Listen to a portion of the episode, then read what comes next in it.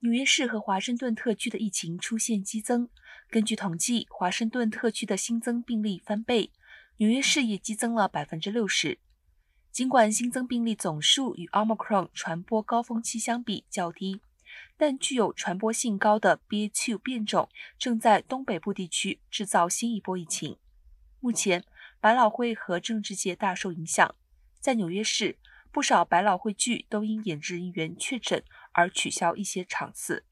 在华盛顿特区，一系列重磅政客本周以来相继确诊。从全美来看，许多地方的新增病例也从下降趋势再度转头上升，其中包括阿拉斯加、佛蒙特、科罗拉多、罗德岛等。